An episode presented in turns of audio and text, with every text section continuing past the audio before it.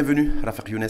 Merci, merci beaucoup pour euh, l'invitation. Merci d'avoir accepté, merci surtout d'avoir fait le déplacement de Fès pour être parmi nous aujourd'hui, parce que je rappelle que vous êtes premier vice-président de la région de Fès-Meknès et que vous êtes également coordinateur RNI du territoire, en tout cas Fès-Sud, et que vous êtes également, et aussi, ou surtout, ça vous le direz, chef d'entreprise le secteur agroalimentaire, entre autres. C'est un grand plaisir d'être avec vous. Merci en tout cas infiniment. Comme pour chaque émission, à Younes, il y a une question, question, de, question au sens large pour cette émission L'Info en face Matin TV. Le gouvernement doit-il revoir sa copie? Beaucoup de voix s'élèvent en disant voilà, on ne comprend pas, il y avait des engagements électoraux, il y a eu un programme qui a été présenté en, octobre 2021 euh, de politique générale, et que là, il y a l'inflation, il y a une conjoncture extrêmement difficile, détérioration du pouvoir d'achat, euh, hausse des prix et que le gouvernement campe sur ses positions. Donc est-ce que selon vous, le gouvernement doit-il ou pas revoir sa copie Et après, on va rentrer dans le détail du détail de, de la, conjoncture économique? Euh, déjà, c'est une grosse question en fait. Hein. C'est... Moi, je crois que euh, ce gouvernement, il a une, un agenda, il a un programme euh, qu'il a défini justement suite aux élections. Mm-hmm. Donc c'est, contractuel. Hein. Mm-hmm. c'est une je crois même éthiquement, c'est difficile de changer un engagement en cours de route juste parce qu'il euh, y a une critique par-ci. Même s'il y a de l'inflation, même s'il y a une conjoncture mm-hmm. aujourd'hui qui, a changé, qui n'est plus la même qu'en 2021 Moi, je crois euh, ce gouvernement réussira dans ses, dans ses missions et répondrait aux exigences des Marocains s'il tient justement ses engagements. C'est le seul moyen de mesurer la réussite. Tout le reste, pour moi, c'est c'est de la gestion quotidienne, c'est du court terme. Il faudrait absolument, je comprends, on comprend parfaitement que finalement l'inflation, ça pèse sur les Marocains, mais je crois que ces Marocains même ne seront pas contents si au bout de, des cinq ans du mandat, ils se retrouvent avec un gouvernement qui a géré les, affaires au quotidien ah, et a oublié ce qui, ce qui est important, ce, qui, euh, ce qui, sur lequel d'ailleurs, les raisons pour lesquelles ils ont choisi ce, gouvernement et pas un autre. Et finalement, euh, comme si... Euh, euh, enfin, peu importe, on va choisir un gouvernement il va faire autre chose et à la fin du mandat, on va être content. C'est pas normal. Mais en même temps, donc ça, veut, ça veut dire que, clairement, Raphaël vous êtes en train de dire, il faut, avant de porter un jugement positif ou négatif ou être critique à l'égard de ce gouvernement, il faut attendre 2026. Parce que moi, moi je dis que éthiquement, déjà, le gouvernement a un engagement sur un programme. Oui. Et en sens de, responsabilité, je crois qu'ils ont, ils ont l'obligation de tenir ces engagements. Alors, euh, effectivement, on ne peut pas s'entêter à dire qu'il n'y a pas d'autres problèmes et que finalement, on est dans la programmation, comment dire, de l'ère soviétique. Finalement, c'est une programmation sur 5 ans. Que, et on, comme là-dessus, on ne déroge pas. On ne fait rien, même si le C'est ça qui est reproché à ce gouvernement. Moi, je crois que ce n'est pas vrai, déjà. Donc, déjà, éthiquement, il faut rester sur, il faut rester sur ses engagements et les respecter. C'est sur ce, point-là qu'on va être jugé, justement, au fin de mandat. Et l'intelligence de ce gouvernement où. Euh, je dirais, euh, on va l'apprécier encore plus s'il arrive à gérer aussi les affaires courantes qui, qui, sont, euh, qui n'étaient pas prévues, c'est les aléas climatiques, les aléas géostratégiques, l'inflation, tous les problèmes qu'aujourd'hui on est en train de vivre. Je, crois que finalement ce gouvernement, au moins sur le, je crois on est pratiquement un an et demi, un peu plus. À 18 mois, bientôt 19 mois. Exactement. À 18 mois, de, je crois qu'il a répondu euh, sur les deux plans. Hein. déjà, sur les engagements, l'engagement qui avait été pris de créer 250 000 emplois par an, par exemple. Euh, c'est souvent ce qui est reproché d'ailleurs à ce gouvernement. Voilà, vous nous, avez promis de créer 250 000 emplois par an, un million sur, sur la mandature. Et aujourd'hui, c'est une économie qui détruit de l'emploi, puisqu'en 2022, on est à plus de 280 000 emplois détruits. Donc, euh, engagement, premier engagement non tenu, en tout cas pour la, la deuxième année de, deuxième année de, de mandat. Moi, je crois que on a des objectifs sur le, sur le quinquennat, en fait, c'est normal que finalement il faut une, année pour démarrer les projets. Parce qu'en fait, euh, je crois que ce gouvernement est porteur de beaucoup de projets de grande envergure. Mhm. Finalement, euh, si vous voulez acheter une voiture, ça vous prend euh, 3 à 4 semaines. Hein. Donc finalement, quand vous voulez mettre en place des programmes, et eh ben, il faut le temps qu'il faut. Et mhm. je crois que les résultats vont venir. Vont venir, et pas dans le moyen terme, je crois très prochainement. Aujourd'hui, l'emploi, c'est essentiellement l'investissement. Donc, euh, pour mhm. créer de l'emploi, on est tous d'accord que finalement, il faut créer, de, faire de l'investissement public et privé, et surtout privé. Et je crois que pour faire ça, il y a, beaucoup de choses à faire en termes d'infrastructure, en termes de, d'incitation. Donc, euh, mais, vous pensez que l'engagement qui a été pris par le gouvernement et par le RNI, qui, dirige ce gouvernement, de créer un million d'emplois à l'horizon 2026, 250 000 emplois par an, sachant qu'on en détruit aujourd'hui de, de l'emploi puisqu'on en, on en crée. Vous dites que c'est possible. Et vous dites aux Marocains, ne jugez pas aujourd'hui, attendez Moi- 2026. Moi, moi, je crois que le plus important pour moi, enfin les chiffres après, on peut faire un million, moins 100 000, moins 200 000. Hum. Enfin, ça, ça, on laisserait justement le temps au temps pour voir, euh, tenant compte justement de la conjoncture euh, internationale, euh, de ce qui va se passer au Maroc, il y aurait probablement ce, ce- ce- ce résultat ou inférieur. Au, ça, on laisserait le temps. Moi, je crois qu'il ne faut pas en juger tout de suite. hein. Hum. Ça sert à ça justement un mandat de 5 ans. Par contre, ce qu'on doit euh, étudier et discuter, est-ce que le gouvernement fait sa part, sa part de responsabilité justement pour entraîner cette... cette- cette- Est-ce qu'il le fait? Justement, c'est la grande question. sens- est-ce que, est que le gouvernement fait, fait en sorte aujourd'hui de, de retrouver, que, le- que notre pays en tout cas retrouve le chemin de la croissance économique? Quand on voit déjà pour les prévisions pour 2023, le gouvernement campe sur ses positions et prévoit toujours un niveau de, un niveau de croissance économique autour de 4%, alors que FMI, Banque mondiale, Banque Le Maghreb, HCP, euh, tous prévoient entre 2,5 et 2,6 maximum. Très bien. Il n'y a que l'OCDE qui prévoit 3 là, mais bon, c'est la première Moi, je- publication de l'OCDE. mais- toujours sur, en fait, euh, dans la vie en général, pas quand, dans la chose publique. publique. On est en train, peut-être on, on- on s- on s'attarde beaucoup sur les résultats et sans regard, est-ce qu'on fait le nécessaire? Enfin, dans notre culture, vous voyez le- la chose. Donc déjà, est-ce que le gouvernement a fait sa part du contrat sur l'incitation de, de l'investissement Mhm. ou pas C'est ça la question primordiale. Après les résultats, effectivement, il y a, il y a- vous pouvez faire tout ce qu'il faut faire en agriculture et finalement, si- s'il n'y a, pas de pluie, enfin, c'est normal qu'il y ait une incidence sur les résultats. Mais moi, je vous dis aujourd'hui qu'après une année pratiquement, la charte d'investissement est en place, Oui. que finalement... euh, gens- d'ailleurs. On on devrait y... Enfin, moi, je ne vois pas de... de, de- Mais vous, est-ce que vous sans investissement. Comprenez aussi que les gens, les observateurs, les, les politologues, les économistes, les acteurs économiques, euh, les populations, hein, les citoyennes et les citoyens, bah, ils veulent, ils sont dans l'immédiateté. euh, On le voit d'ailleurs euh, sur le gros pavé qu'on va aborder sur l'inflation, détérioration du pouvoir d'achat, le HCP qui a donné ce chiffre de plus de 85% des ménages ont vu leur pouvoir d'achat se détériorer euh, sur l'année écoulée, des, des personnes qui ont basculé dans la précarité, dans la pauvreté. Ça, c'est le HCP. C'était 3 millions de, de personnes avant 2022. On attend les chiffres pour 2023 et 2024 qui devraient, qui devraient suivre et qui devraient être négatifs aussi. Est-ce que tout ça fait aussi qu'il ben, il y a beaucoup de critiques à l'égard de ce gouvernement? Parce que voilà, il y, a des, il y a des résultats, il y a des indicateurs économiques et sociaux mais qui ne sont pas bons. Moi, je crois que c'est- c'est pratiquement la question de départ sur laquelle on est parti, en fait. Ouais.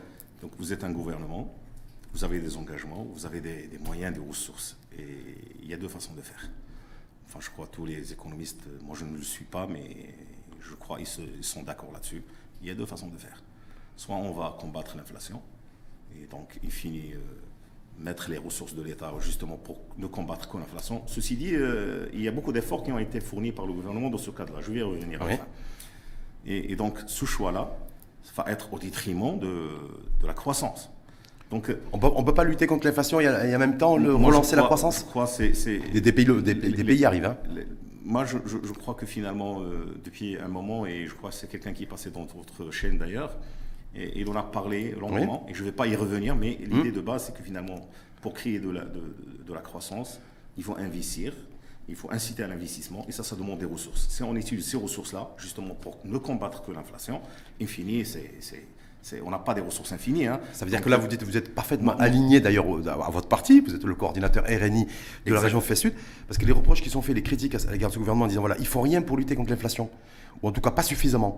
Il n'y a pas d'aide directe au, au pouvoir d'achat, en tout cas un bouclier pour essayer de protéger le pouvoir d'achat. Vous dites oui, mais parce que nous, en fait, le choix qui a été fait par ce gouvernement et par mon parti, le RNI en l'occurrence, c'est de protéger la croissance et relancer la croissance économique et consentir tous les efforts budgétaires pour la croissance et non pas l'inflation. Ben, je, je dis qu'au contraire, ce gouvernement a fait un choix assez équilibré, c'est-à-dire en accordant euh, l'exercice précédent pratiquement 40 milliards de dirhams pour le seul budget de la caisse de compensation Exact. Ouais. Enfin, à travers la caisse de compensation. Et il y a autre chose qui n'est pas, qui pas inclus dans la caisse de compensation. Je pense surtout à, euh, au, tarif, au tarif de l'électricité qui est resté stable. Et je crois qu'un ménage moyen marocain, il consommerait dans les 200-300 dirhams d'électricité, alors que le prix a pratiquement passé à 3-4. Donc, quand vous faites les calculs, il y a encore 10 milliards pratiquement supplémentaires qui a été, euh, en en plus des 40 milliards euh, qui sont passés par la caisse de compensation.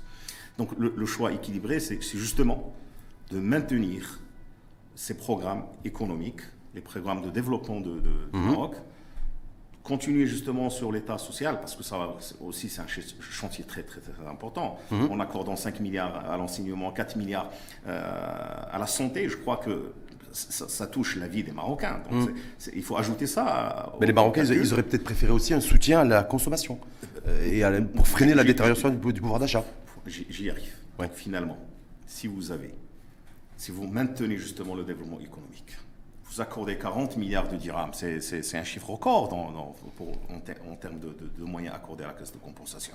Et vous continuez le programme social, pour moi, on répond aux besoins des Marocains, les besoins réels. Maintenant, effectivement, ben, ben, c'est plus simple. Si on ne pense qu'à soi-même, si je suis un, individu lambda qui s'intéresse qu'à son bien, ben, j'aurais aimé que l'État me, donne, j'en sais pas, 10 000, 20 000, 30 000, un chiffre qui, qui, qui, ferait que, à court terme, je vais être euh, à l'aise. Mais c'est au détriment de l'avenir du pays, de mes enfants, moi je crois que je penserai autrement. Est-ce que ça veut dire en même temps, alors c'est intéressant, vous dites voilà, aujourd'hui ce, ce, gouvernement et mon, et mon parti, c'est-à-dire votre parti, le LRNI, lui ne veut pas hypothéquer entre guillemets l'avenir, d'accord, en, matière de, de, de, croissance économique et de développement.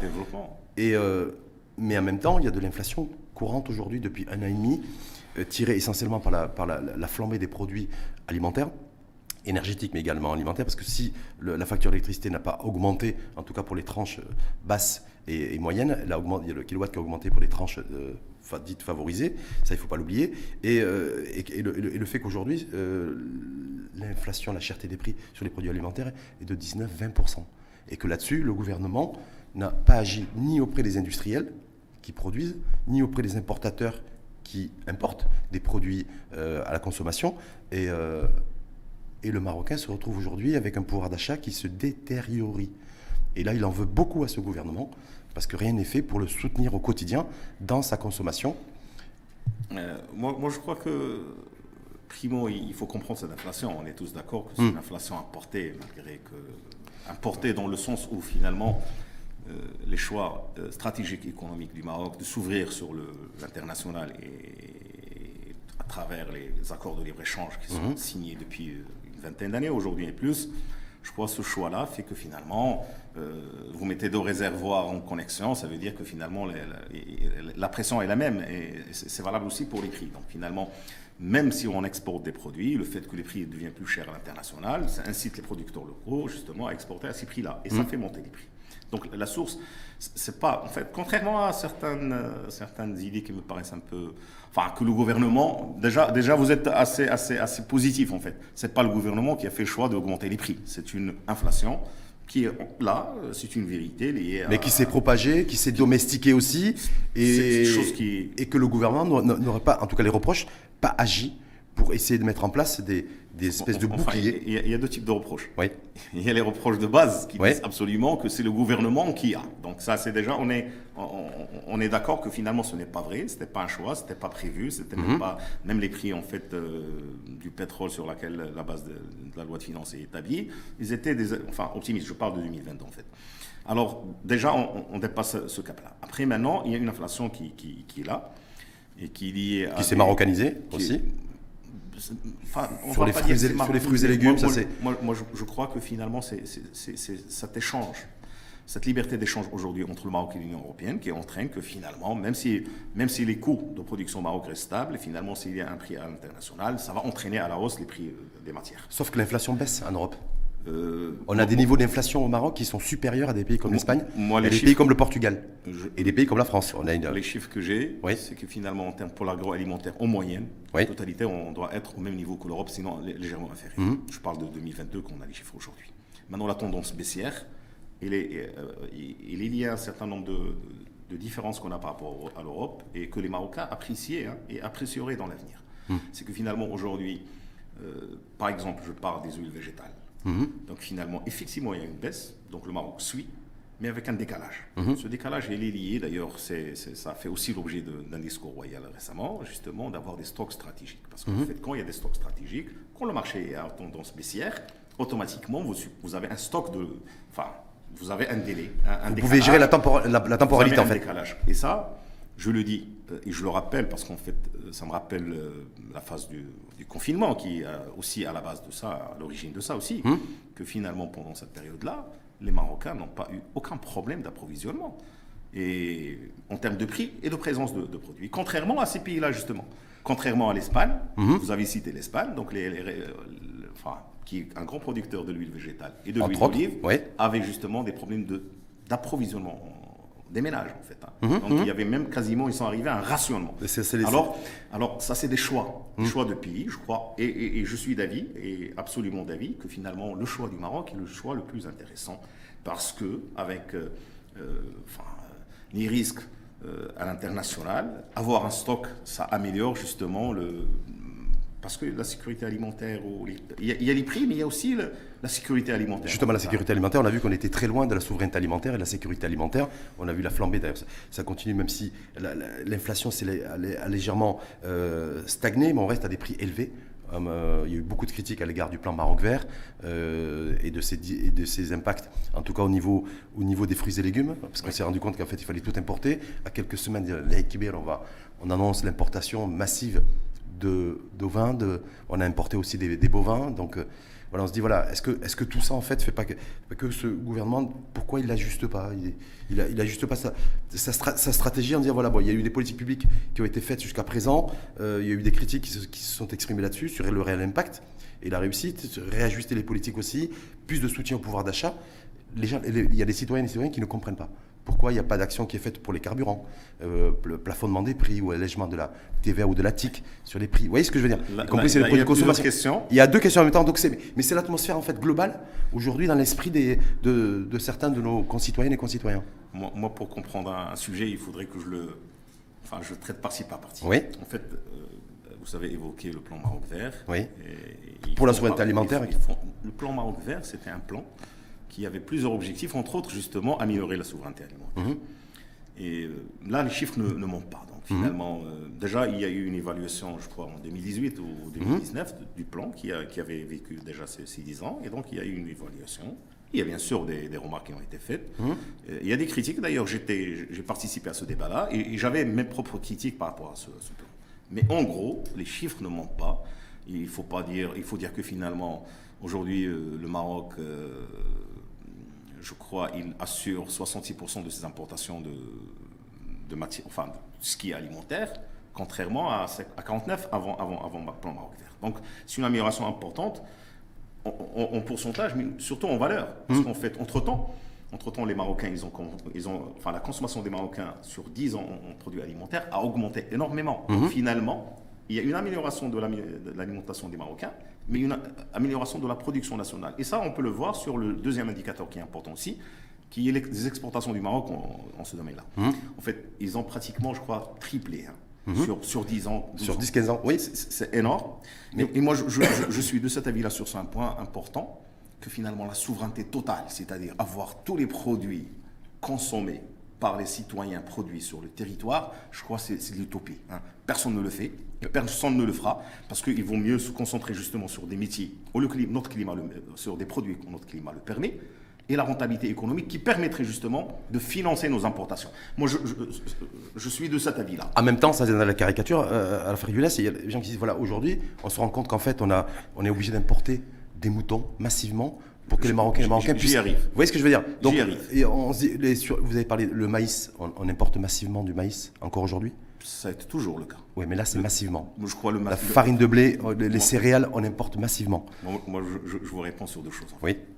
Primo, c'est que finalement, euh, on importe. Euh, quand je dis que finalement le Maroc assurait 49% de sa production, de son alimentation, il y a, il y a maintenant 15 ans, et aujourd'hui il assure 66 ça veut dire ce que ça veut dire. On, a, ça veut dire qu'on a produit plus, mhm. sachant que la consommation a augmenté. Et donc finalement, on a produit vraiment plus que le chiffre, c'est-à-dire mhm. c'est un tiers de développement.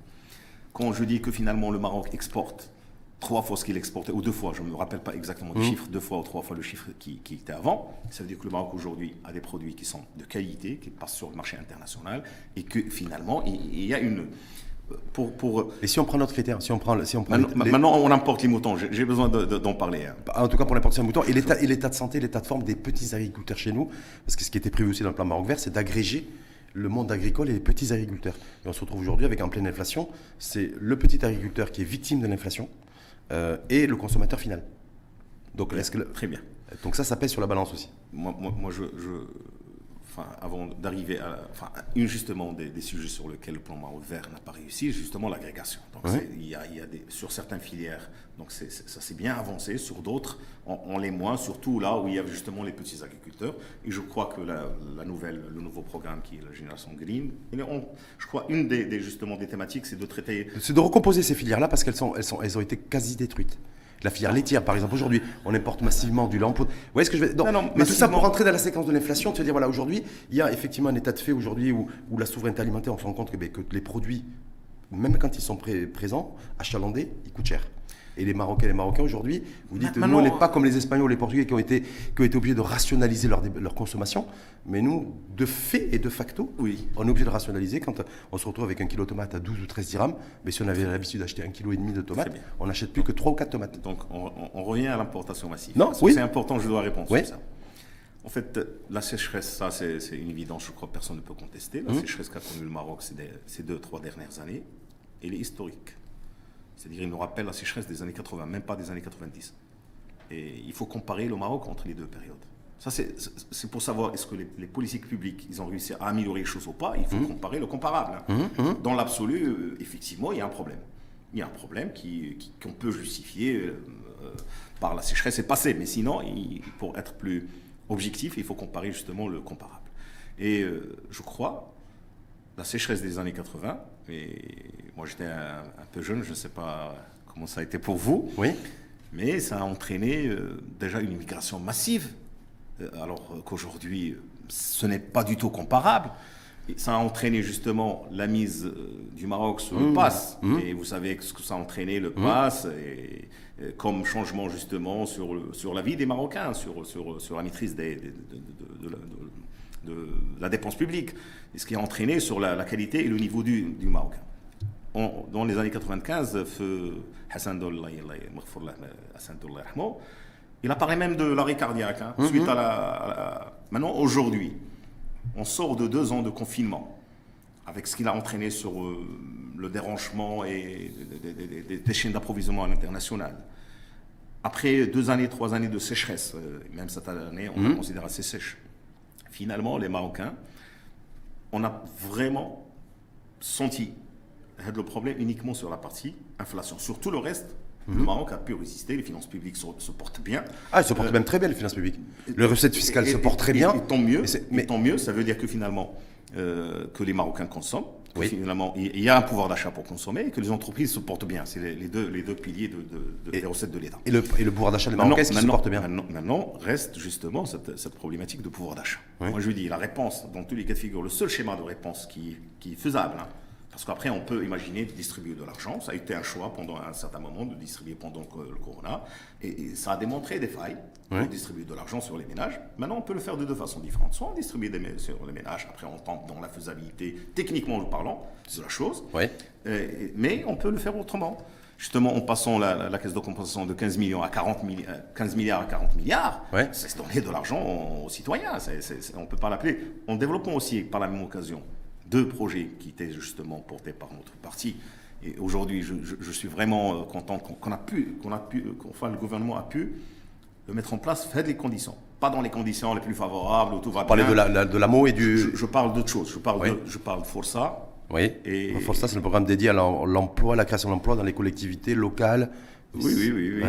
Ça, veut dire que finalement, d'ailleurs, dans le schéma de la création d'emplois, Ouais. c'est une justement, de- c'est un pilier entre autres justement pour porter cet emploi, c'est Mmh. de créer que finalement les personnes, euh, les petits, euh, les jeunes Mmh. puissent euh, avoir accès au financement pour créer leur propre boîte. Et je crois aujourd'hui, c'est à mon sens, c'est une réussite de l'avoir fait ce, ce délai-là, parce qu'en fait, et dans les conditions actuelles, il y a aussi euh, Aourache, Oui. qui, euh, qui a permis euh, de justement de créer de l'emploi, justement de distribuer de l'argent Oui. aux parties euh, défavorisées, tout en créant de l'emploi, en faisant, en faisant, on a, enfin que les jeunes apprennent, les jeunes apprennent un travail et que les jeunes justement. Est-ce que c'est pas du chômage déguisé ça? Certains vous critiquent là-dessus en disant voilà, c'est l'État d'ailleurs valeur aujourd'hui sur le- la version 2 de Aourash, je crois que c'est 1500 dirhams par mois qui sont alloués par l'État directement aux collectivités euh, locales et territoriales en échange de l'emploi, donc rémunéré en tout cas avec nos contributions étatiques, 2500 dirhams. Euh, mais c'est sur des durées de 3, 4 mois, 5 mois. Euh, c'est des chômages plus ou moins déguisés, en tout cas c'est de l'emploi aidé. C'est que c'est pas du véritable emploi, c'est pas un véritable emploi. C'est justement, Oui. moi je dis, c'est un choix plus intelligent pour soutenir justement les, les- les- les personnes et les familles en difficulté, Mhm. au lieu de le faire un- un- une aide directe qui... C'est prévu, le gouvernement a prévu de lancer le, le RSU. Moi, je parle en sortie de crise. Oui. Donc, finalement, l'idée, c'est de. Déjà, les gens qui sont en, âge de travail, qui peuvent travailler, Mhm. les jeunes aussi, au lieu de leur donner au ménage des, des- des- des- des aides directes, sans aucune contrepartie, qui est, à mon sens, une rente, Mhm. et cette fois-ci des parties pauvres du- du- de la société, Aurach permet à ces gens-là d'avoir un revenu en sortie de crise, parce que finalement, euh, on est optimiste. Nous, on croit que finalement, euh, la reprise économique, vu qu'on est en train de faire le nécessaire, justement, Mhm. la reprise économique viendrait. D'ailleurs, euh, euh, vous voyez les, les- les- les- en fait, les, les- les contrats d'investissement qui sont signés aujourd'hui au Maroc. On croit que finalement, euh, on est sur la bonne voie et que finalement, il faut, il faut avoir le temps nécessaire pour justement mettre en place ces projets-là et créer de l'emploi et de la richesse. Donc, mais, mais en attendant, en sortie de crise, il y avait deux façons de faire. Soit on fait rien, ça c'est pas, pas digne justement d'un gouvernement Donc, national. donc par Soit- défaut, par soit défaut, justement, Ouais. on, on- on fait ce type de programme qui justement aide à distribuer de la richesse aux populations les plus pauvres, faire des chantiers publics, parfois des, des chantiers qu'on n'aurait jamais fait. hein. Moi, je- j- j'ai vu des modèles justement sur Aourach qui, qui sont agréables. J'ai vu des gens qui ont creusé des puits, qui ont alimenté des- en eau potable des villages, chose qui, qui à mon sens, qui, qui, qui c'est pas justement on est d'accord, c'est hein. plus de l'occupation en fait. C'est l'occupation, c'est une activité temporaire C'est un programme de sortie de crise. Ouais, Donc, mais après, après Corona. qui a été reconduit là. qui- Oui, même- oui, oui. Maintenant, justement, on, on- on convient tous que finalement, la crise est- est- se propage. Enfin, il y a toujours ces problèmes de sécheresse. Il y a- donc, dans le monde rural, et c'est difficile de. de- enfin, c'est l'agriculture qui crée l'emploi. Et donc, finalement, il y a de, moins de jours de, tra- de travail, justement, vous l'avez, euh, vous l'avez dit, de, qui sont créés par l'agriculture. Et ce type de- de programme, il participe. En tout Et- cas, et- à la Younes, aujourd'hui, malgré tout, parce que ça fait quand même plus d'un an que ce- ces programmes ont été lancés, le taux de chômage, vous avez vu le résultat du HCP, l'étude, il a explosé. On est à euh, niveau record, quasiment à 13% de taux de chômage, euh, du jamais vu depuis 2003. Et le gouvernement Yousfi, on se retrouve avec plus de 70% des femmes en âge de travailler qui sont exclues des marchés du travail. Donc même si effectivement il y a des actions qui ont été mises en place à la fois à Orache, euh, les chantiers publics et ou à la fois le programme Força, donc pour favoriser en fait les, et accompagner les, les néo-entrepreneurs, on se retrouve avec un chômage qui explose. Donc le, ce gouvernement aussi, il est, il, est, euh, il est aussi tributaire, ou en tout cas responsable politiquement, d'un niveau de chômage qui explose. Il distribue l'argent public et en même temps il a un niveau de chômage moi, qui explose. Moi, moi, je crois que finalement, les chiffres, quand on les prend euh, grossièrement, on, on se le H- trompe d'analyse. C'est le HCP. Moi, hein. je n'ai pas dit que le chiffre est faux. Oui. J'ai dit qu'on prend le chiffre sans analyse, on risque de, de partir sur des pistes fausses. En fait, euh, les 13% de chômage, euh, 12,9 pour être précis. ah, les 12, les Ouais. 13, euh, il faut voir l'origine justement de la perte d'emploi. Enfin, quand on dit chômage, c'est des pertes d'emploi. D'où ça vient en fait. hein. Hum. Il faut analyser ça. Et sans surprendre, sans surprise, ça vient certainement de l'agriculture parce que Ah c'est oui. très simple. 200 000. C'est très simple. 200 000 pertes d'emploi, destruction C'est d'emplois en exactement- 2022 c'est sur exact- 280 000. C'est exactement Ouais. ça. Et je dis que finalement, l'agriculture, ben, c'est les conditions climatiques, il faut rester euh, objectif. Mhm. Donc c'est pas la faute du politique, c'est pas la responsabilité dis- du, politique Je dis, enfin, la responsabilité de- du politique est toujours entraîner la chose publique. On ne peut pas nier, on peut pas, on peut pas, on peut pas se, se- se dire on n'est pas responsable. Mais il faut dire que finalement, objectivement parlant, que la perte d'emploi se fait dans le domaine agricole, qui est lié à la sécheresse, qui est conjoncturelle, j'espère. Donc finalement, ça c'est important de le dire. Maintenant, toujours, quand je dis, qu'est-ce que fait le gouvernement justement pour améliorer l'indépendance du- de, de- de- du- enfin, de l'activité agricole de ces années de sécheresse qui sont répétitives et qu'on s'attend aujourd'hui que ça devient quasiment régulier. Alors, moi, je, je- je viens de la région Fes-Meknès, on va y arriver tout à l'heure. Complètement. Mais, mais- mais c'est un des chantiers les plus importants au Maroc. Mhm. Sous- enfin, suite au plan Maroc vert, donc il y a eu un développement de l'agriculture dans la ré- région de l'Hajb, donc la province de l'Hajb, la région Fes-Meknès. Il y a un programme qui, euh, je crois, qui, qui a coûté dans les 6-7 milliards dirhams, porté justement par le ministère de l'Agriculture, pour l'irrigation à travers un, un barrage de, de Sfro. Parce que vous êtes riche, votre région est riche en eau. Elle est riche en eau, mais malheureusement, euh, personne n'est assez riche en eau. Donc finalement, euh, cette région-là a été irriguée à partir de, de phréatique. Et euh, c'est un programme qui a été porté par le ministère de l'Agriculture. Et aujourd'hui, euh, on passe justement à une irrigation à partir de, des eaux superficielles qui sont. Qui sont moi, pourquoi j'ai évoqué ça? Je crois ce type de programme, ce type de projet, d'ailleurs, il y en a d'autres, rien que pour la région, on va, on va, en plus des 30 000 qui sont en cours de réalisation, il y aurait pratiquement 30 000 sur la période à venir. Alors, ce type de programme, c'est ce qui permettrait, justement au Maroc et à l'agriculteur marocain, d'être un peu, je dirais, moins dépendant de, de, de, de la pluie, de la pluviométrie euh, chaque année. Malheureusement, malheureusement, euh, il faut le dire. Moi, je- j'en profite pour parce que c'est un projet qui m'intéresse Ouais. beaucoup. Malheureusement, euh, que, enfin, le gouvernement, l'ancien gouvernement, ce barrage-là devait être prêt euh, 2019. hein. 2019. Et moi, je suis citoyen par rapport à cette histoire-là. Et quand je vois un engagement 2019, Allah je le dis en arabe, euh, mhm. parce que vraiment ça fait mal. Finalement, quand ce, barrage n'est pas construit en 2019, il va être terminé, je crois, en 2024. Donc 5 ans de, décalage, 5 ans euh, pour moi de, la consommation de la nappe, 5 ans de la dépendance de l'économie agricole de la pluviométrie, 5 ans de... Euh, c'est ce que je ne veux pas. Je comprends très bien. Vous savez, là oui, j'ai absolument besoin. C'est ce que je n'aimerais pas enfin, qu'au bout de la fin de ce mandat, justement, qu'un Marocain comme moi, Ouais. il vient, il interpelle ce gouvernement, il leur dit voilà, vous aviez un engagement de terminer tel barrage en 2019, et vous avez peut-être fait autre chose. hein, je, ne réponds pas à la place du ministre de l'équipement euh, sortant, hein, mais peut-être il a sa réponse. Mais je ne, peux pas accepter que finalement, moi, j'ai fait des investissements sur cette base-là. Moi, je m'attendais à ça. D'autres, ils ont recruté pour ça. Et in fine, il n'y a pas de barrage qui arrive. Et parce qu'on va trouver des explications euh, géostratégiques. Enfin, il y a toujours des explications. On peut toujours ramener des explications. Mais quand on tient justement un engagement, pour moi, c'est la bonne réponse. Il n'y a pas d'autre bonne réponse. Respecte son engagement et je rappelle simplement parce qu'on a reçu ici même à votre place Sharafat Afilel qui avait été pointé du doigt justement par un, un communiqué de votre parti, le RNI, comme euh, n'ayant pas respecté les engagements pris pour, en matière justement de construction d'infrastructures, essentiellement de, de- de barrages.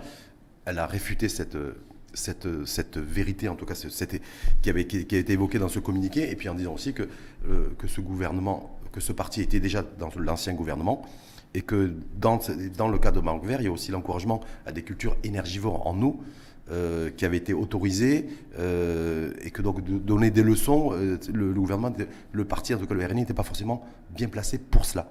C'est ce qu'avait répondu d'ailleurs Sharafat Afilel ici même, il y a un peu plus d'un mois, un mois et demi, en disant que c'est un faux débat et que ce, ce- ce Écoutez, gouvernement est aux responsabilités. écoutez, et ce parti, donc c'est à lui de faire face aux- à ses responsabilités. Moi, je, je- je parle d'un cas concret, Hum. et pas dans l'absolu, et pas dans les intentions. Concrètement, Barge Dendez, tous les gens de la région le savent, il devait être terminé en 2019.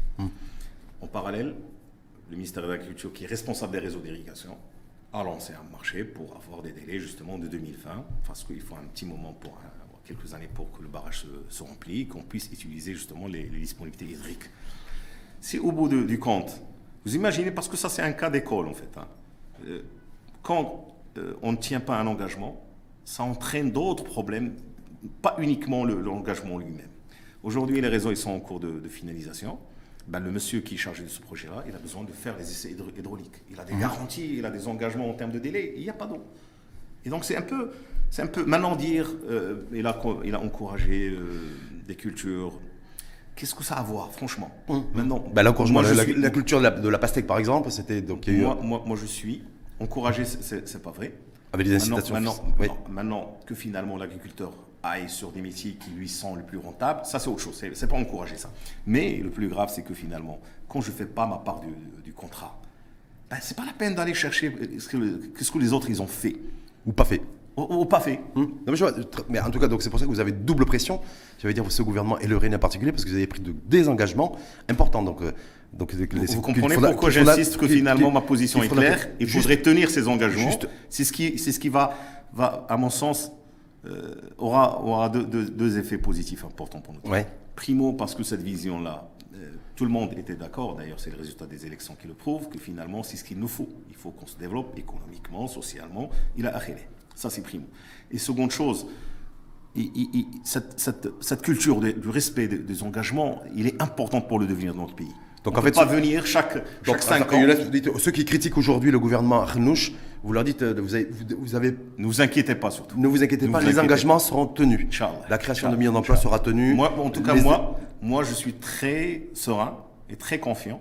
Mhm. Je crois que finalement, euh, c'est un choix facile, justement, de mettre tous les, tous les œufs dans le panier de soutien du pouvoir d'achat et laisser couler le temps, euh, et on verra dans cinq ans. C'est ce qui a été fait pendant des années, des promesses dans l'air, euh, et chaque, chaque cinq ans, on revient aux citoyens pour leur raconter la même histoire, des belles histoires, euh, et infinies. On- Enfin, moi, je, je, je, je crois que finalement, cette, ce, sens de responsabilité, il est, important. Je crois qu'il est très fort chez, ce gouvernement. Et, d'ailleurs, franchement, euh, comme citoyen, je les remercie beaucoup d'ailleurs, justement, d'avoir respecté le citoyen marocain. C'est important. C'est pas parce que, y a- vous imaginez, hein, on se donne un rendez-vous à 10 heures, et après, je, je trouverai bien les raisons. L'embouteillage, euh, j'en sais pas le potent, Donc, en, les tout, enfants. en tout cas, le gouvernement et le RNI donnent rendez-vous aux citoyennes et citoyens exactement. en Et- 2026 et par rapport à doit ces être jugé engagements. sur ce- son programme. Il doit être jugé sur son programme, ce gouvernement-là. Et le citoyen, bien sûr, est libre de décider ce qu'il veut dans dans- Et juste avant de passer sur euh, votre région, euh, pour les territoires et la région de Fès-Meknès, dont vous êtes le premier vice-président, euh, Younes, Je, je suis premier vice-président du conseil de la région. du conseil de la région, de laquelle- oui, du conseil de la région Fès-Meknès. Parce que c'est toujours on fait cette. Ah, d'accord, d'accord. conseil et la région. Mais simplement, simplement de, de- de se dire, voilà, aujourd'hui, ceux, qui, un mot, pas, ceux qui critiquent, ceux qui disent, de toute façon, il est- ce gouvernement est impopulaire, ceux qui disent, voilà, ce gouvernement ne communique pas, c'est souvent revenu depuis 18-19 mois, gros déficit de communication. Qu'est-ce que vous dites à celles et ceux qui disent, ce gouvernement est limite catastrophique? Euh, sur, le, sur le terrain de la communication Euh, ce, sujet a été évoqué dans une réunion partisane. Et je crois que le, le président a répondu euh, intelligemment à mon sens. Parce qu'en fait, moi je crois qu'avant de commencer à, communiquer sur, sur une thématique, il faut avoir des réalisations. On ne peut pas commencer à juste, en fait, ça c'est la spécialité de quelqu'un qu'on connaît tous bien. Donc euh, chaque mois, on va sortir pour raconter n'importe quoi, pour parler de l'histoire, pour parler de l'avenir, pour parler de tout sauf des réalisations. Donc euh, il faut des réalisations. Et je crois que ce gouvernement a la chance de, en fait, euh, au moins sur ce- ces 18 premiers mois de son mandat, d'avoir beaucoup de réalisations. Maintenant, la, la communication, je crois qu'il y, a- il y a deux niveaux. hein. Donc c'était la réponse du président. Finalement, il, y a, il y a- il y a le gouvernement lui-même. le président, en l'occurrence. Aïssa Khnouch. hein. C'est Khnouch. Khnouch, voilà. Euh, donc réunion partisane, c'est pour cela que j'ai dit Oui, président. ouais, c'est- non, juste, je citais le nom pour le nom, pour le, c'est important. son nominatif. d'en faire, oui, exactement. Donc, en sa qualité. Il a dit que finalement, il n'y a pas que le gouvernement qui peut communiquer et qui doit communiquer sur le- ses réalisations. Il y a effectivement le parti, les partis justement de, de la coalition, les, les- les- les- les- je crois les représentants, les, les responsables, les élus. Et, et je crois à ce niveau-là, je crois qu'on a un, un déficit important qui est, je dirais, explicable, pas, pas, pas acceptable, mais il est explicable. En C'est quoi il y, a, il y a déjà le, le parti, euh, je parle justement du RINI, Les gens savent s'exprimer, les ministres RNistes savent parler. moi, je dis que la communication, euh, Ouais. euh, il devrait être un peu plus élargie. C'est pas uniquement au gouvernement de parler euh, aux, aux citoyens, c'est justement euh, aux politiciens de, de proximité. euh, aux- je, je parle en fait aujourd'hui, on est, on est-. Parce qu'il n'y a pas grand monde qui le fait, ça. Euh, je crois qu'il y a un déficit au niveau régional, au niveau local. Il y a un déficit important. On ne parle pas suffisamment aux gens. Euh, et je crois qu'il il faudrait faire quelque chose. Je ne dis pas que explicable parce qu'en fait, il faut dire que c'est la première année, enfin, on est sur la deuxième année de, de, de nos mandats tous. hein, Ça fait déjà deux ans. C'est bientôt Oui, en mi-mandat. hein, c'est bientôt mi-mandat. Ça va mais, très vite. Mais la différence de, Donc- je crois, de, de- enfin de, de ce mandat par rapport aux autres, c'est qu'aujourd'hui, euh, surtout pour le RINI, les, les- les RINI aujourd'hui, on a, on a pratiquement euh, euh, triplé nos, nos résultats. Donc euh, la majeure partie des élus, c'est des nouveaux Oui. qui, euh, qui s'adaptent, qui, qui commencent à maîtriser leurs sujets, déjà leurs sujets locaux, Mhm. avant, de, avant de faire un travail aussi qui est important, qui est justement la communication et la sensibilisation des citoyens à ce qui est en, en train d'être réalisé par le gouvernement. Je crois que c'est euh, au niveau euh, justement organisationnel en tant que coordinateur. disent, ouais, il y a trop de, RINI. trop de technocrates, l'absence de culture politique au sein des membres, de la- de- enfin, d'un certain nombre de, de- de ministres de ce gouvernement, dont les ministres RNistes, Bah, bah, c'est je sais technocratisé. pas pourquoi on croit il faut les- vite un remaniement, parce qu'il y en a beaucoup qui souhaitent d'ailleurs un remaniement, euh, pour redonner un, Moi, un je, peu de juste, sang euh, neuf. Je, je ne vois pas de contradiction entre technocrate et communication. hein. Je, je ne la vois pas, en fait. hein. Non, vous voyez technocrates- pas la différence vous? Non, je ne vois pas de contradiction. Hein Donc un technocrate, euh, moi, moi-même, euh, enfin, on peut me mettre cette étiquette, si Mmh. vous voulez, mais je ne vois pas qu'il y a une contradiction, c'est-à-dire il y a quelque chose qui empêche un technocrate de communiquer. Je ne vois pas, au contraire. Justement, Mais vous reconnaissez qu'il y a un déficit de communication aujourd'hui? Moi, je crois qu'il n'y a pas suffisamment de communication. Je suis Hmm. absolument aligné, et surtout au niveau local et régional. C'est pas c'est pas au gouvernement seul de communiquer sur ses réalisations. Il est porté par trois partis politiques qui ont justement RNI, PAM et. Le PAM, le PAM qui a critiqué d'ailleurs le, le- le gouvernement, et, le gouvernement, le RNI, en disant voilà, vous avez vu, il y a 15 jours, petit Fouabi, il y a eu une réunion du bureau politique, en disant oui, ce gouvernement, un, il ne communique pas euh, avec, au sein même du gouvernement, entre ministres, et, euh, et il, ne gouverne, il ne communique pas non plus en externe. Dixit, un petit Fouabi, bureau politique du PAM. Moi, je vous verrai. Enfin, ça- peut-être ça va nous servir à passer à la deuxième Oui. partie, qui est la région. Donc, euh, on, enfin, on est, on est, on est sur notre deuxième euh, année. La première année, donc, on est, on est élu fin, fin, fin octobre. Mhm, Donc, finalement, on n'a pas eu le temps de vraiment de faire un budget qui. Mhm, Peut-être le gouvernement il a eu cette chance-là, mais nous, on n'a pas vraiment fait un budget qui reflète nos idées, en fait. Et justement, un- un- un- une remarque importante que j'ai, qu'on a soulevée au niveau de- du Conseil régional FSMCNES, c'est que finalement, pour la, pour la communication, il n'y a pas de rubrique. On prévoit rien.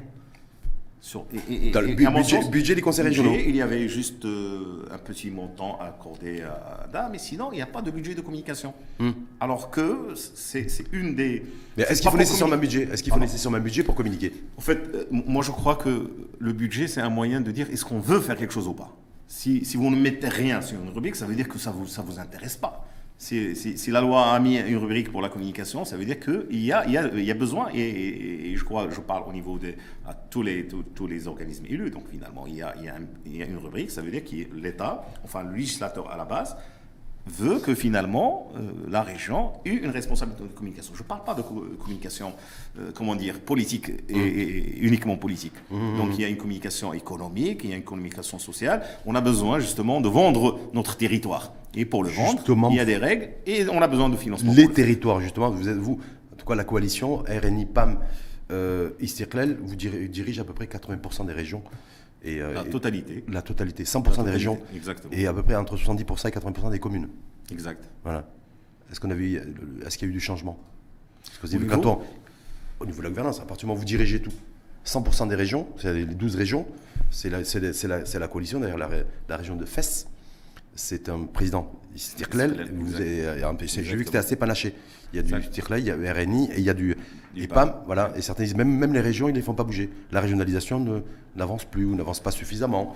Les, euh, tout ce qui est décentralisation, déconcentration, c'est des critiques en tout cas qui émanent Exact. un peu comme l'inflation et sur l'absence d'aide directe aux, aux- aux ménages, c'est voilà, ces régions, et on va faire un focus essentiellement sur la région de Fès-Meknès, dont vous êtes le, le premier vice-président, Voilà, ça bouge pas, pas trop non plus, alors que ça bouge pas à l'échelon national et ça bouge pas non plus à l'échelon territorial.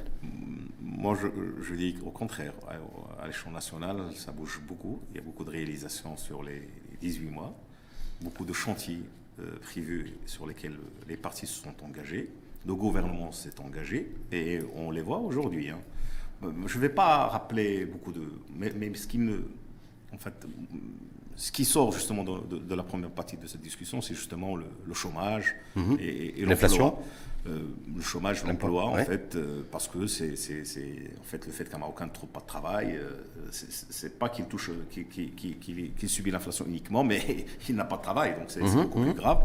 Et cette tranche-là, pour moi, est la plus, en fait, le sujet le plus, le plus important et le plus urgent, en fait. Je crois que finalement, faire sortir la charte d'investissement, Ouais. sous un délai, enfin c'est une histoire qui, qui date de- depuis toujours, et faire un- sortir la charte d'investissement sous ce délai-là, euh, déjà, déjà, je crois que c'est important avec tous les engagements financiers, parce qu'un texte de loi, on peut le faire sortir euh, facilement, c'est pas, peut-être ça va prendre six mois, mais six mois, mais on peut le faire. Le plus important, c'est que le gouvernement a continué justement à, à- à- a mis les, les- les- les ressources financières nécessaires justement pour exécuter ce programme-là. Je crois que ça, c'est un, euh, pour moi, rien que cette réalisation, et pour moi, c'est énorme. hein, La charte d'investissement. La charte d'investissement. je veux dire, c'est théorique et juridique. Non, Et, euh, non mais- c'est pas théorique et juridique. Ouais. hein. Il y a un engagement important. Euh, C'est lié à la, à la régionalisation, c'est pour cela que j'ai évoqué La, ça. la nouvelle d'investissement a été votée en octobre dernier, on est bien d'accord Exactement. Ouverture à la session parlementaire. Oui, oui. Est-ce qu'aujourd'hui on peut avoir une évaluation sur l'investissement généré depuis cette date aussi? Vous qui aimez bien les chiffres, je sais que vous êtes ingénieur de formation. Enfin, et vous êtes le- le- le- oui, enfin, il y, a- il y a un mois, il y a, il y a rien que ce qui a été signé dans le Conseil de- du gouvernement. Ouais. C'est énorme. hein. Je, je ne sais pas, rien qu'avec avec, euh, les sociétés chinoises qui étaient signées en Marrakech, des chiffres hallucinants, je vous dis sincèrement. C'est, quand vous dites 6 milliards 500. L'investissement privé marocain. C'est-à-dire parce qu'aujourd'hui, on a besoin de booster l'investissement privé maintenant, maintenant, marocain. Soyons, soyons clairs. Euh, je crois que le Maroc a besoin d'investissement. Mhm. Marocain ou international, mhm. on a besoin d'investissement. Mhm. Donc c'est pour créer de l'emploi, pour créer de la richesse. Ça, c'est une nécessité, une urgence. Maintenant, marocain ou pas marocain, euh, vous ramenez sur un, champ où... Euh, c'est un vrai sujet. Non. vous savez, moi, je pourquoi pas, parce que pendant très longtemps, le, capital, en tout cas marocain, il disait voilà, il dénonçait une préférence je, représente les politiques à l'investissement étranger qui ont leur diront le tapis rouge avec des... Dans ma vie privée, je représente justement des investisseurs marocains. Oui. On est une société euh, marocaine. Mhm. Euh, c'est-à-dire le capital est marocain. Mhm.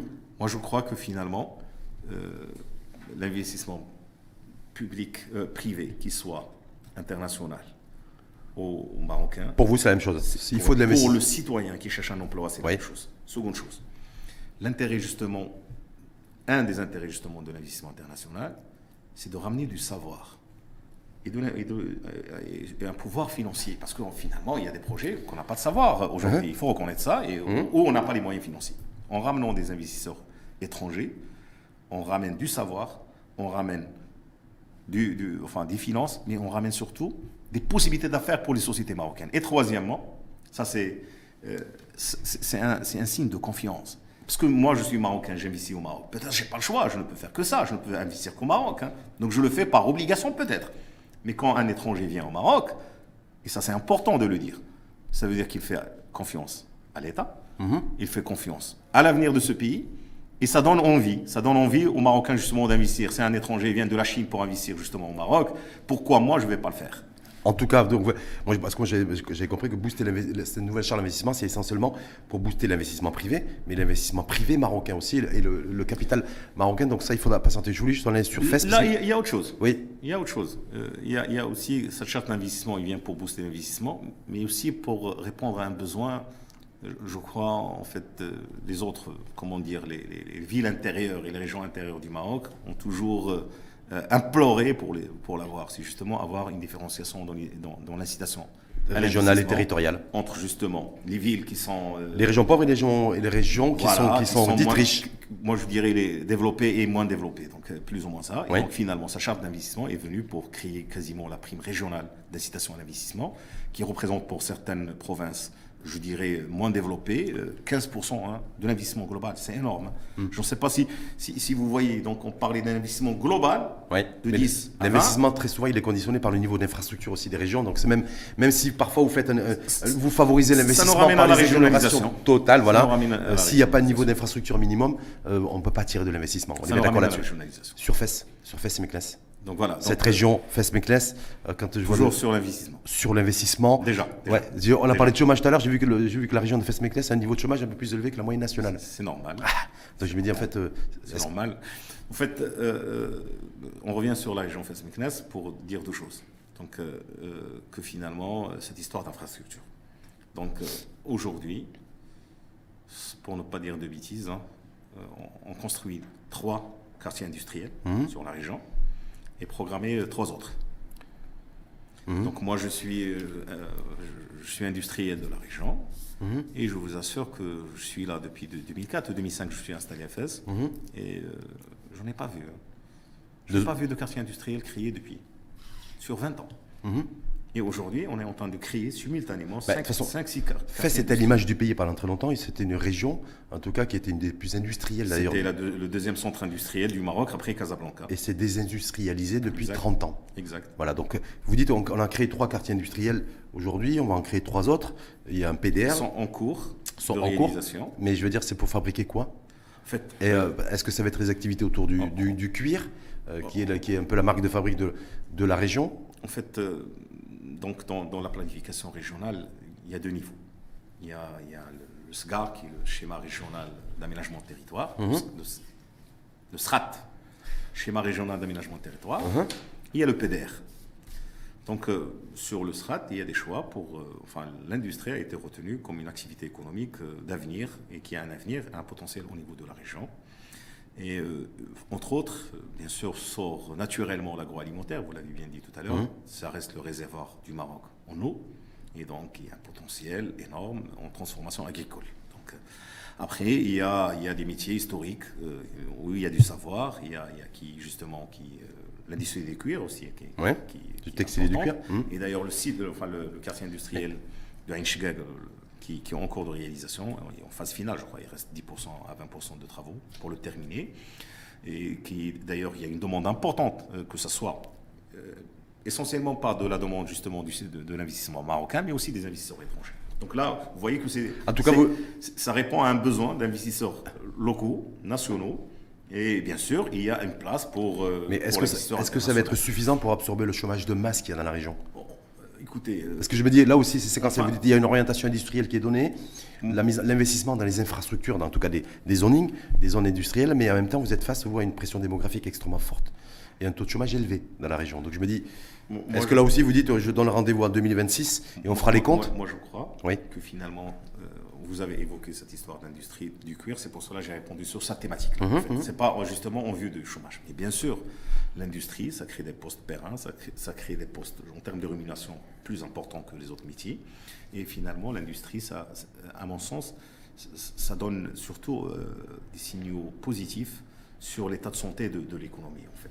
C'est important. Si on réussit justement à faire revenir à la région Fas-Meknès son, son image de région industrielle, ça, sera- ça ne serait que bénéfique pour les autres secteurs. Euh, ceci dit, euh, pour la partie chômage, euh, sachez que finalement la région Fas-Meknès, c'est 4 400 d'habitants à peu près. Enfin, c'est les statistiques de 2014. Certainement, on a, on a bougé un petit peu. Avec 40% de, de citoyens, de nos concitoyens qui vivent dans le monde rural. Moi-même, je suis élu de la province de Tsaounès, représentant la province de Tsaounès, qui, qui est une des plus grosses provinces au Maroc en termes d'habitants en monde rural. Aujourd'hui, on est à 640 000 habitants à peu près, et essentiellement au monde rural. 90, plus que 95%, ils, sont, ils habitent dans le monde rural. Donc, cette histoire de, de- de- en fait, de chômage, de création de richesse, de création d'emplois, c'est un, un sujet très difficile, très compliqué, très complexe. Il ne faut pas le traiter avec simplicité, moi je crois. On ne peut pas avoir une seule solution, une seule réponse justement à ça. Donc, il y a une industrie qui, euh, qui, qui peut être portée dans les grandes villes, donc euh, l'occurrence César, Sfarofes, Meknes, qui, qui, qui ont un potentiel de proximité sur les aéroports, sur l'autoroute et qui ont un histoire, une histoire, un historique industriel. Il y a le tourisme qui, euh, aujourd'hui, je touche le bois, alhamdoulilah, se porte très très bien très très bien dans la région. Donc, euh, essayez de, de- de- de réserver une chambre d'hôtel. Vous allez voir que finalement, c'est pas aussi facile que cela a été pendant des décennies. hein. Aujourd'hui, c'est euh, et, et c'est lié à un projet royal. Et, et là, je, je- je tiens à en parler, qui, qui est la rénovation et la restauration de la villa de la Médina de Fès. Mhm. C'est un projet de 1 milliard de dirhams qui, qui touche à sa fin aujourd'hui. Pratiquement tous les programmes sont terminés.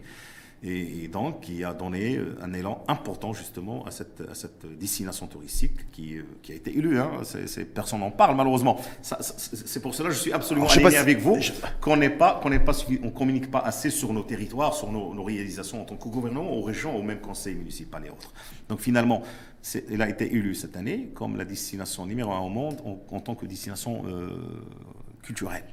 Ça, c'est énorme. Fait ça, ce patrimoine C'est énorme. culturel aussi, mais je- moi, que savoir, c'est de mettre. Et, et c'est un projet qu'on continuerait, Inch'Allah, sur les autres villes historiques de la, de, de- de la région, Walili, Meknes, Tzaza, Sfro, qui ont un potentiel énorme pour le tourisme culturel, avec justement des possibilités de connexion avec, avec euh, nos amis africains, qui, qui, qui, qui, qui pour eux, justement, l'Étigène, qui pour eux, la ville de Fès, est un centre culturel et, spirituel important. Donc, il, il y a, enfin, je continue cette histoire. Il y, a, il y a plusieurs pistes. Quand j'ai parlé tout à l'heure, j'ai évoqué le projet d'irrigation de 16 qui est de 30 000 hectares. Et vous voyez l'importance. C'est justement, ça permettrait justement la pérennisation des emplois dans le monde agricole. C'est important, le monde rural, c'est c'est 40%, mais c'est un travail très, comment, très vulnérable en fait. hein. Quand il n'y a pas de pluie, quand on dépend que de la pluie, donc il n'y a pas de création d'emplois, donc il y a de l'immigration, il y a tous les problèmes sociaux qu'on connaît tous. Mais ce type de projet, justement, c'est la réponse. Bien sûr, vous savez, hein, des projets pareils, euh, ça prend deux ans, trois ans, et on ne voit pas les fruits tout de suite. Mais moi, je suis optimiste parce que la première tentative, justement, de réindustrialisation de la ville de Fès, et j'en remercie d'ailleurs, euh, publiquement euh, M. Louali de la région fès pour le travail qu'il a fait pour cette, cette, cette, expérience. Ça nous a permis d'avoir de la confiance en tant qu'opérateur que public, en, tant que politicien et, surtout en, tant qu'industriel. Donc il y avait un complexe textile qui est le COTEF, c'est un fleuron de l'industrie textile mmh.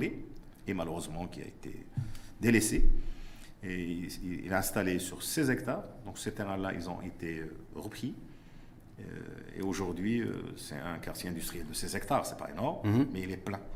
Et c'est sur des métiers où la création d'emplois, d'ailleurs sur beaucoup de textiles, des sociétés de câblage aussi, et donc. Euh, il y a, y Alstom qui est installé aussi dans, la région. Alstom, justement, il est installé dans ce quartier-là. C'est ce, quartier-là. Donc, on a toujours besoin fait, d'avoir des, opérateurs aussi internationaux et des, acteurs, des, acteurs, des acteurs étrangers. Ça donne de la confiance. C'est important. Un étranger ne vient pas s'il n'y a pas d'opportunité. Il ne va pas le faire pour faire plaisir aux citoyens. Il ne va pas le faire parce qu'il aime le pays. Il va le faire parce qu'il a un intérêt. Hmm. Il n'y a pas qu'Alstom aujourd'hui. Hein. Il y a MKNES. Aujourd'hui, on a trois opérateurs de renom qui sont installés dans le câblage avec des créations d'emplois 3 000 pratiquement par site, 3 000, 3 500 par site. Mais ça nous donne aussi des idées pour l'avenir. On croit que finalement, notre région, aujourd'hui, on a la certitude qu'il peut être justement euh, une, une, base arrière justement pour l'industrie automobile au Maroc, parce que, y a, y a, parce que pour l'instant, c'est plus Knetra que, que, que, la région de Fès-Meknes, hein, comme base arrière au niveau de la, de la filière automobile. Aujourd'hui, Knetra était, je ne crois pas que c'est une base arrière. Knetra, mmh. c'est justement la base, en fait. Mmh. Aujourd'hui, mmh. il y a un opérateur de l'industrie automobile directe, et, enfin, qui, qui euh, Peugeot Citroën, en fait, qui s'est installé à Knetra. Et donc, justement, nous, on devrait être la base arrière pour ce type d'opérateur. En fait, parce qu'il y a des avantages, c'est pas parce que, parce que le transport, la logistique dans le cours, enfin, dans, dans, dans ce métier de, de, d'industrie automobile, ne pèse pas lourd. Hmm. Alors que finalement, les autres, les autres aspects, tels que la disponibilité de la main-d'œuvre formée, hmm. euh, c'est un, atout concurrentiel très important. Pourquoi on a cette possibilité à FES Parce qu'aujourd'hui, il ne faut pas oublier que FES, et FES Meknès, c'est un des centres euh, universitaires le plus important, sinon, le plus important du hmm. Maroc. Hein. Donc avec six universités, pratiquement 140 000 étudiants. Et, surtout aujourd'hui, ils font le bonheur d'autres villes et d'autres régions. Euh, tant mieux. Tant C'est ce que j'allais vous dire. Vous vous formez pour les autres. Tant mieux, tant mieux pour, En fait, on reste, on ferme, on forme pour les autres, certes, mais moi je suis d'avis, la régionalisation c'est une séparation administrative et de gestion territoriale, mais on reste le même pays, alhamdoulilah, et on est content que nos lauréats font le bonheur de Tanger, de Casa, de Rabat, de Oujda, de, un peu partout entre les gens de, de, et Pour conclure, on était sur les engagements et le respect des engagements, parce que j'ai très bien vu que c'était extrêmement important pour vous. Vous dites à l'échelle nationale, ce gouvernement, il faudra attendre 2025 et 2026, parce qu'effectivement, c'est là où, les citoyennes et les citoyens pourront juger du respect ou non des engagements qui ont été pris par le gouvernement et par le, et le RNI. Je suis optimiste par rapport à ça. Et vous êtes optimiste par rapport à ça. Est-ce que vous êtes aussi optimiste pour la région de Fès-Meknès moi, moi euh, je crois que aujourd'hui, euh, il faut, pour justement euh, la régionalisation, vous avez dit, on a l'avantage et la chance que finalement au niveau régional, on a le même, euh, le même, la même majorité que le gouvernement. Donc il y a une continuité dans les programmes, il y a une communication plus fluide avec les départements enfin, ministériels. Et je suis très optimiste. Je crois que finalement, nous avons hérité, ça c'est, maintenant on va dire, ah, il ne faut pas parler du passé, mais on a hérité d'un PDR qui était à peine réalisé, en tout cas financé à, 30, à moins à 12%. PDR de FES-Meknes. oui. qui est le plan de développement régional. Mhm. Et à mon sens, c'est le schéma principal, c'est le plan principal d'action de la, de mhm. conseil régional. Donc, c'est là où tous les projets, euh, tous les programmes sont collectés justement sur lesquels on s'engage entre nous et avec les citoyens pour pouvoir les réaliser en fin de mandat. Donc, sur l'ancien PDR, nous avons hérité beaucoup de projets mhm. et franchement, c'était un travail excellent qui a été fait, euh, qui a été aussi euh, termes de programmation. La réalisation, mhm. ça c'est autre chose. Donc en termes de programmation. Mais la réalisation, c'est important. La réalisation, ça a pris du temps. Mhm. et, donc la réalisation et, les finances qui vont suivre. Hein. Donc finalement, c'est à nous, en tant que conseil actuel, de justement de, régler ce problème de, réalisation et d'assurer les financements pour ces projets-là. Je, dis que finalement, c'était un programme qui a été euh, soldé par un contrat programme État-région. Mhm. Ça lui donne de la crédibilité. C'est important parce qu'en fait, euh, peut rêver, hein, c'est ça. Oui, l'engagement de l'État. Exactement. Mmh. Et donc, finalement, on est, euh, bien sûr, euh, je crois, au niveau du Conseil, on est, on est tous d'accord que finalement, on doit tenir ces engagements-là avec l'État, parce que ces programmes, ils sont importants, et parce que ça donnerait de l'avenir. Justement, une, bonne partie, de ce- ce- ce- des quartiers industriels qui sont en cours, il, il était dans, dans, justement dans le PDR. Les restes, c'est des programmes qui ont... Donc vous êtes inscrit dans la continuité? Dans la continuité, mais aussi dans le développement. C'est-à-dire, la moitié a été déjà programmée dans l'ancien PDR, mais Et on n'a le- pas attendu justement la fin du PDR, enfin parce que le PDR de la région Fasmecta, c'est en cours de, de aujourd'hui de réalisation, enfin d'étude. Ouais. Mais en attendant le PDR, on a déjà commencé à faire d'autres choses dans la vision, parce qu'il y a une vision commune, parce qu'on est d'accord. Sinon, euh, il faut attendre euh, deux ans pour établir le PDR avant de commencer à faire quoi que ce soit. Alors, euh, le fait qu'on a une vision, qu'on a, qu'on est, qu'il y a une continuité par rapport au, au gouvernement, ça rend plus facile justement ce type de, des choix. de choix de, à, à la fois de vision et surtout de réalisation. Exactement. Merci infiniment à vous. Merci à vous. Younes, euh, donc on dit quoi? On dit on se revoit en 2026 pour faire les comptes? Un peu plus, euh, enfin 2026, ça va un peu, un peu tard en fait. C'est un peu hein. tard. Et à mon sens, les comptes, on devrait les faire euh, six mois avant les élections, Inch'Allah. D'accord, donc, C'est ce qui euh, est correct. C'est ce qui est correct. Politiquement correct. Politiquement correct. Donc on se donne rendez-vous à cette date-là et à cette échéance-là. Merci en tout cas une, une fois de plus. Euh, Rafik Younes, je rappelle, premier vice-président donc, du conseil régional de Fès-Meknès, pour être précis, Exact. et coordinateur de la RNI de région Fès-Sud, et Euh, Enfin, circonscription fait sud.